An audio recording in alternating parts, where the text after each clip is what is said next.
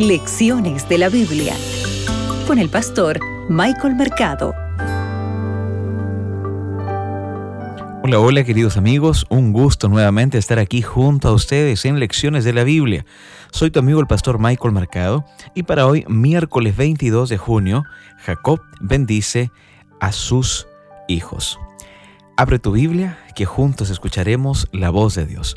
Hoy meditaremos en Isaías, el capítulo 49, el versículo 13. El texto bíblico dice lo siguiente.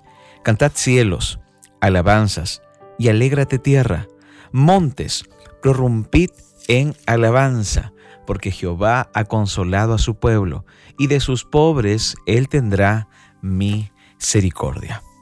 Apreciado amigo, la historia de Jacob comienza con el robo de una bendición y termina con el regalo de abundantes bendiciones. Se trata de la bendición más larga de toda la Biblia. De hecho, Jacob bendice a todos sus hijos y curiosamente, la larga bendición de Jacob comienza con una maldición. A partir de ella, Jacob pasa a Judá, quien recibe la mayor bendición, que finalmente dará lugar a la bendición de todas las naciones. Sabes, debemos recordar lo que se menciona en Génesis 49:10.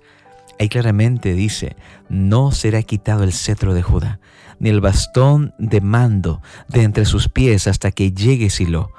A él se consagrarán todos los pueblos. También debemos recordar que este Mesías, este Jesús es un Mesías de paz. Según esta profecía, el Mesías tendría algunas características. Era un Mesías de paz, sería un Mesías universal. Y también se habla acerca de la hora de venir, ¿verdad? Mira, el nombre hebreo Silo se relaciona con la palabra hebreo, hebrea shalom, que significa paz. Y en el Salmo 122, 7 tú puedes encontrar esto. Se está refiriendo a un Mesías de paz. Ahora, el Mesías universal. Este Mesías ejerce su influencia en todas las naciones. Es interesante porque aquí aparece esta palabra hebrea que significa pueblos y se usa en el plural, ¿sabes? Ahora, dentro de estas características de este Mesías esperado, también se habla de esta expresión acerca de la hora de venir. Esta frase donde dice hasta que llegue Silo implica que habrá reyes en Israel hasta la venida del Mesías. ¿Sabes? Tenemos que recordar algo importante.